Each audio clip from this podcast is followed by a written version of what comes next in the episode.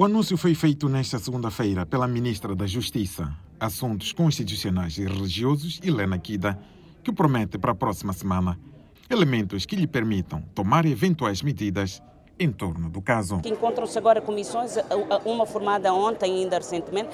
Nós, a nível central, mandamos, a nível do Ministério, eh, quadros do CERNAP, para que fossem, porque eu precisava de saber o que, é que, o que é que tinha acontecido, mas entretanto sei que foram criadas outras comissões também, o que é salutar, que é para percebermos o que é que aconteceu naquele estabelecimento penitenciário. Havendo responsabilidades para se responsabilizar naturalmente e havendo fragilidades para nós conseguirmos corrigir estas fragilidades de modo a que não se repita ao longo do país. Para já, Kida coloca de lado que tenha havido excesso de zelo por parte do guarda prisional, que afinal era o único a trabalhar para guarnecer mais de 200 reclusos.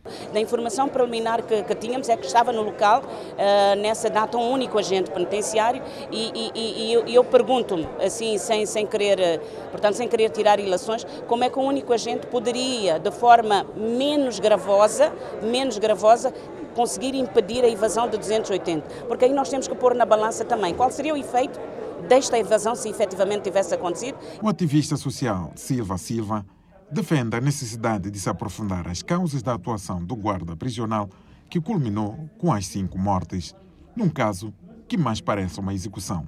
Nós, como sociedade civil, isso nos preocupa, porque são vidas humanas a serem dizimadas.